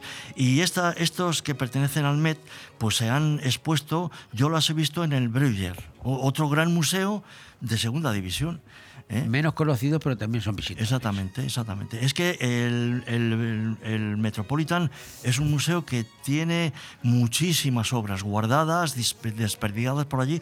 Tiene, por ejemplo, eh, aunque no toque el tema, pero los, eh, eh, los, los clúster, los claustros traídos de Europa, que están, están Está- los han traído piedra a piedra y los han rehecho en, en Manhattan, en el norte de Manhattan, ¿Ah, sí? en un gran parque que hay en Tyrone Park, muy cerquita de donde yo vivo, a, a 300 metros. En Tyrone Park, allí han, han rehecho los claustros europeos traídos de diferentes sitios. Y entre ellos está un ábside románico de la iglesia de San Martín de Fuentidueña, provincia Ah, de de, aquí. Segovia Claro, sí, que le desmontaron en los años 50, más o menos, 60, y se se, le llevaron allí y, y ¿Cómo- queda- ¿Y, y cómo les dejamos que se lo llevaran? cosas que ocurrían en los Eso años es 50 polio- en España. poliopatrimonio. Eso es No, no, además con el beneplácito de las autoridades. ¿eh? que Eh, hablando- era bueno, todo política. Claro, evidentemente. A nosotros nos daban la leche en polvo y el- los quesos esos Y y, se y nosotros se llevaban las Bueno, piedras. Los que son expertos en Lamentable. cosas son los ingleses, ¿eh? Sí. Esos son mayores expertos que llevarse cosas de los sitios. Mm, todo, eh, mira, sobre eso podríamos hablar toda, Ya lo- toda- un rato largo. un rato largo. Todo lo que ha sido imperio han, han esquilmado, unos más, otros menos, los ingleses, los franceses, los españoles, ¿eh? Pero, pero de la época. los americanos. Pero ojo, los americanos en su descargo, digamos que todo esto es a golpe de talonario, comprado a golpe de talonario. Si bien es cierto que, que lo compran a países mm, que, que tienen desgraciadamente que venderlo o por, o por motivos políticos, a cambio dan ayudas, etcétera como ocurrió con el- en España con, con muchas cosas. Sí, pero el Museo Británico de Londres, ¿cuánto cosa hay de.? Ah, de- sí, de- sí, de Inglaterra se han llevado todo el- parte del Partenón valga la redundancia, y, y lo que no es el Partenón. Y la arena del desierto de Y claro, y cuando los franceses, cuando Napoleón, pues se llevaron de... Champollion. No, no solamente se llevaron eh, cosas del arte egipcio, sino que se dedicaban a disparar a las, a las imágenes de, de- de las pirámides. Bueno, barbarie, barbarie. Cosas, barbarie, pura y dura, sí. Pues yo no sé si da tiempo a hablar más, pero si no, no... tengo, sí, da tiempo a hablar más porque me han mandado unas imágenes que me han llamado la ¿Ah, sí? Bueno, pues de- ah. que no sé si es un museo, no sé si, está- si están en guerra allí en Nueva York, porque está lleno de barcos y aviones por la calle. Bueno, en Nueva York están de guerra continuamente porque, porque hay eh, el ejército está, digamos, eh, eh, está en las estaciones de metro importantes y en los lugares importantes están permanentemente con material de guerra custodiando visto. aquello. ¿eh? Desde, no, desde las desde las famosas torres, Torres gemelas, entonces pusieron Es cierto, está en la calle. Sí, sí, en la calle, allí, en los lugares importantes, en Times Square, en cuando ha estado, cuando ha estado mm, eh, el, el anterior presidente, eh, Trump, Trump, pues eh, la torre de Trump Tower, que es suya, como otras cosas muchas, pues allí hay un puesto permanente de, de- del ejército, de militares eh, con material de guerra. En Estados Unidos, eh, ver el ejército en la calle no sorprende a nadie, es un orgullo incluso, y en España lo escondemos. Ah, Sí, sí, bueno, es, te- ahí, ahí hay otra filosofía. Allí, allí las banderas americanas imperan por todas partes, los militares van vestidos de militar, eh, militares de graduación o de no graduación, Ah, Simple- simplemente- simplemente que van de viaje y van en el metro y van con el, el, el eh, con el atuendo militar, vamos, sin ningún Bueno, problema. hablando del ejército, yo también vi hace años ya en París, eh, en la Torre Eiffel, había cuatro militares debajo Sí. de la Torre Eiffel, también con su... Sí, sí, claro. armamento Bueno, bueno, bueno, no seamos. Aquí también en España, cuando lo requiere el, eh, eh, cuando lo requiere las necesidades, pues también está el ejército.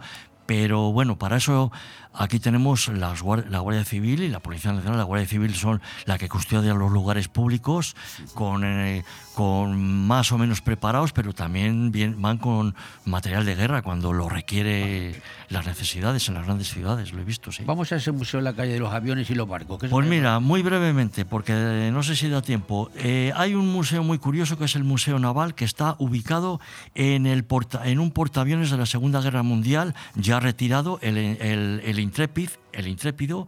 Está ubicado en el, quiero recordar que en el Pier 84, me parece, en el Pier 86. El Pier es el, muelle, muelle, 86, el muelle. exactamente. Y ahí está ubicado el portaaviones y un y un y un submarino, un submarino, eh, eh, un submarino, ahora mismo no me acuerdo del nombre, eh, al lado. y son- y son visitables, claro. Sí, sí, por supuesto, está a modo de museo.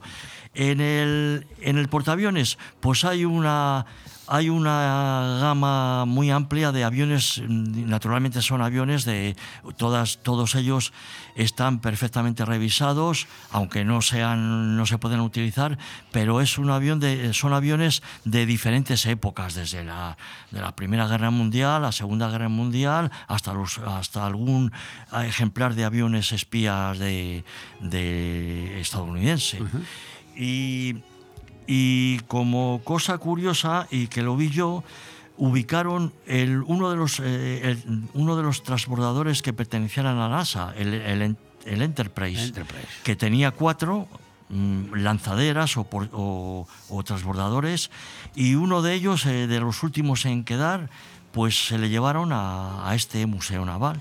Entonces le ubicaron en la parte, en la popa, en la parte posterior de, no sé si en un portaaviones hay proa y popa, porque como allí los aviones aterrizan y despegan como les da la gana, pues bueno, es, un- es una broma. Bueno, yo, yo para mí una la proa la par- según va para adelante y la popa para atrás. Es- sí, es- hasta ahí llego. Yo- sí, pero luego tienes razón. Es que según cómo venga el aire, Es- o salen por un lado o entran por el otro. Pues, exactamente. Bueno, pues el Enterprise le destinaron allí. eh, vi yo las pruebas de, de, de- posarlo y destinarlo, porque se veía, luego ya lo taparon en un hangar eh, especial para visitarlo previo pago de, del, del ticket, claro. Eso te iba a decir que ahí eso hay que pagarlo. No, no, por supuesto, sí. Yo no, la verdad es que no lo, no lo conozco, no lo he visto por dentro. Desde fuera he ido muchas veces, he hecho fotos y se ven los aviones, pero por dentro no lo he llegado a ver.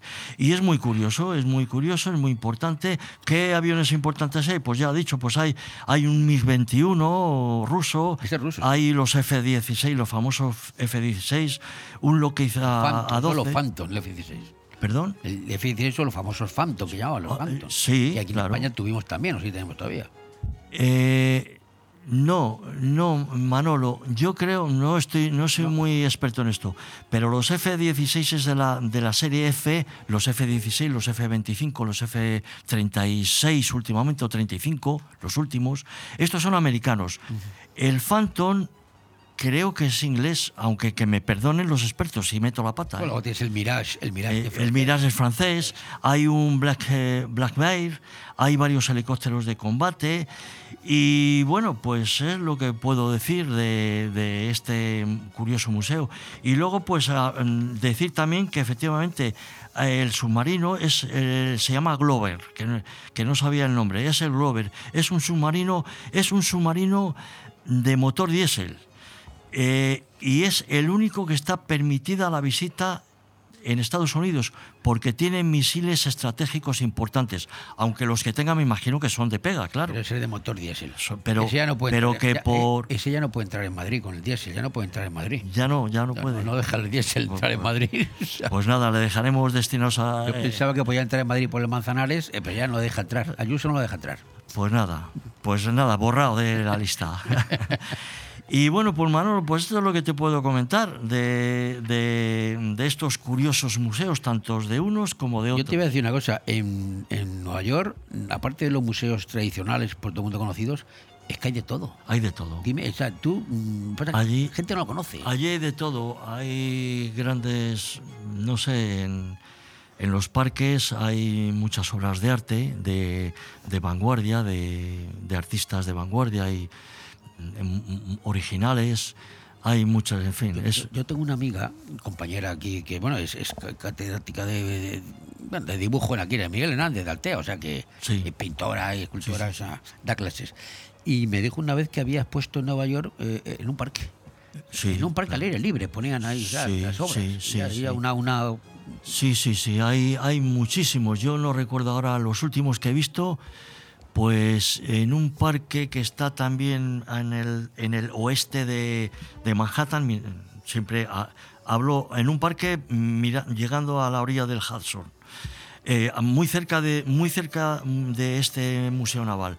Pues ahí hay una botella una botella, es la botella con unas escotillas, una botella tamaño de, mm, de, de varios, como de 20 metros de largo, una botella tamaño natural, eh, horizontal, posada en el suelo sobre dos caballetes y por dentro han hecho un habitáculo. Se ve, se- eh, es para vivir, pero no recuerdo que haya puerta, o bueno, la habrá, pero no recuerdo. Y hay unas escotillas que se ve el interior. Entonces es, es yo recuerdo haber visto la cocina y, y un salón. ¿eh? sea, la cocina botella- todo vivir de una botella. en una- dentro de una botella. Hay infinidad de cosas curiosas. Y sí, todos son artistas de vanguardia que lo solicitan y son, son eh, eh, temporalmente, pueden exponer y ahí está. En Madrid se intentó algo parecido, bueno, con las meninas, sabes que Madrid se llenó de meninas eh, por todas las calles, que son preciosas. Y eh, eh, las meninas han estado expuestas en varios sitios. En mi ciudad también, en, en Valladolid, ha también, estado expuesto, las ponen durante medio año, unos Sí, sí, meses. sí, Sí, sí, sí, sí. Sí, sí. Pues Guillermo, muchísimas gracias como siempre. Pues nada, es un placer estar con vosotros. De Club Cultural Cleven Creativa, hay que decirlo. Sí, sí, Es el por- club vuestro, el club vuestro de Por cultura. supuesto. Allí estamos para charlar de arte y de literatura. Pues muchísimas gracias, Guillermo, como siempre. Pues como es un placer. Muchas gracias.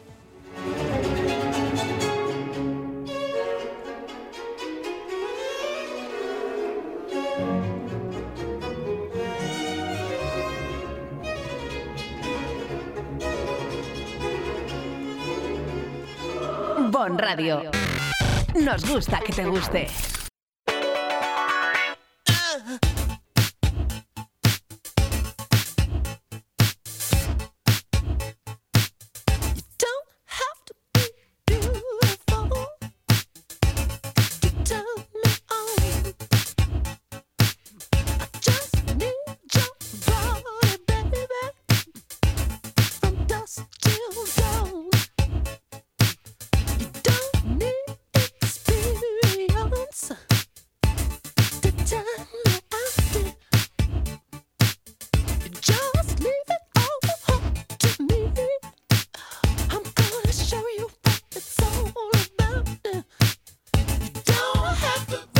Nos vamos con el príncipe.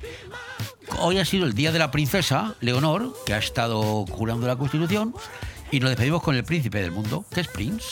Así que no voy. Ya no vuelvo hasta el lunes, señores y señores. Hasta el lunes no vuelvo. Après demain, que dicen los franceses, pasado mañana, mi compañero Leopoldo Poldito Jones vuelve de Indonesia y estará en estos micrófonos. Hasta el lunes, ofídense, más salama, au revoir, queridos y queridas.